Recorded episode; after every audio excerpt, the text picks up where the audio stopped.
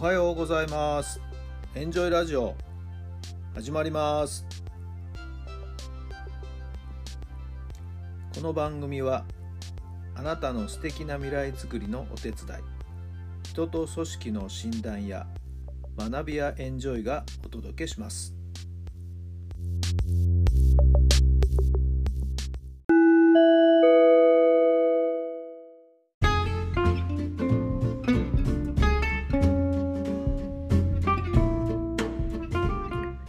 改めまして皆さんおはようございます。タラさんです。どんな朝をお迎えでしょうか？6月の14日月曜日の朝になりました。もう6月半分になるんですね。6月も半分過ぎになるんですね。過ぎじゃないか。半分になるっていうところですかね。早いですね。今日は雨模様でしっとりとした一日になりそうです。皆さんのお住まいの地域のお天気はいかがでしょうか？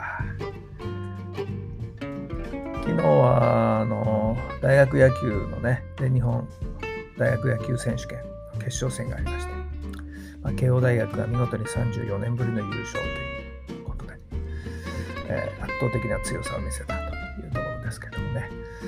えー、テレビ観戦しようかなと思ってたんですけどね、うちは今もう BS が見れないっていうか、もうテレビ見てないんでね、BS の契約も切ってしまいましたんで、まあ、NHK の教育でやるのかななんてこう勝手に思い込んでましたけども、なんと衛星放送の中継でしたんで、えー、実況が見れなかったんですけど、ちょっと残念でしたけどね。はい。慶応の監督の堀井監督さんっていうのは実は私と大体同期ですね、えー、同じ年代で神宮のネット裏なんかで、ね、よく一緒にですねデータを取ってた、はい、よく顔なじみなんですよね。直接お話ししたりしたことはないんですけどもね、はい、社会人の JR の監督を務めたりね。その前は三菱岡崎の監督を務めたりと長らく社会人の監督を務めてね、優勝の経験もあってと、立派な成績を残して、そして母校の監督にというところで、そしてまた優勝と、いっぱいなんか持ってるんですね。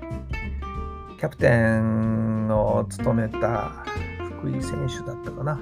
彼も大阪桐蔭の出身でね、甲子園優勝、大学優勝とっぱりなんか持ってるんでしょうね。なんかそういう人が必ずいるんですよね。優勝チームにはね。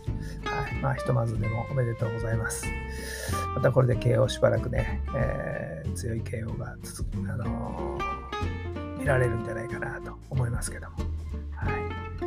えー、マスターの OB としてはですね、えー、悔しいですけども、まあでも、これでまた切磋琢磨する一つの大きな目標になるんじゃないかなと思いますけれども。お互いに頑張ってほしいなと思ってるところです。さあ、今日の質問です。どうやって毎日をちょっとだけ幸せにしますか？どうやって毎日をちょっとだけ幸せにしますか？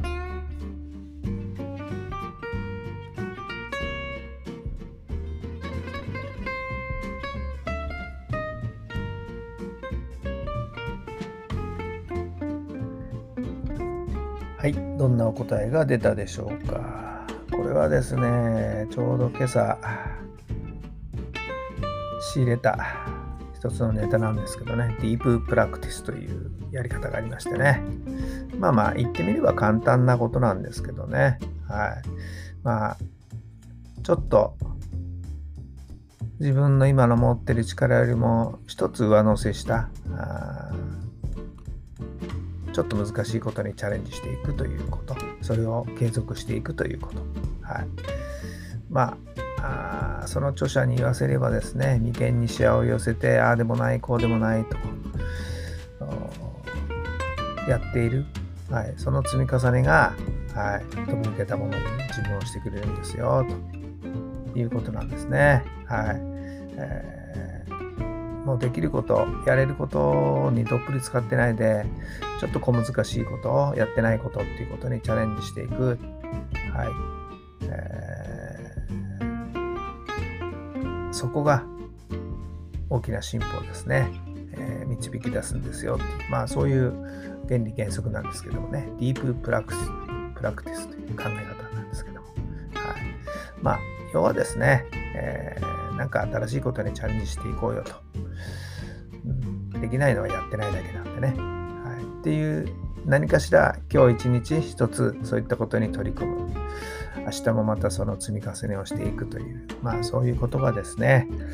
結果的には幸せになっていくんじゃないかなと思いますけどね。はい、今日があなたの未来を作っていく。私毎日言ってますけど、あ結局そういうこととまたつながったのかなと今思っているところです。はい、皆さんはちょっとだけ幸せにしていくには、はい、何に取り組むんでしょうか。さあ、今日も最高の日にしてください。充実した一日を送ってくださいね。さあ、今週、どんなことをチャレンジ、どんなことにチャレンジして、はい、何を作り出すんでしょうか？どんな1週間にしたいでしょうか？はい、そんなイメージをしっかり持ってですね、今週スタートさせてほしいなと思います。充実した1週間になりますように。それではまた明日。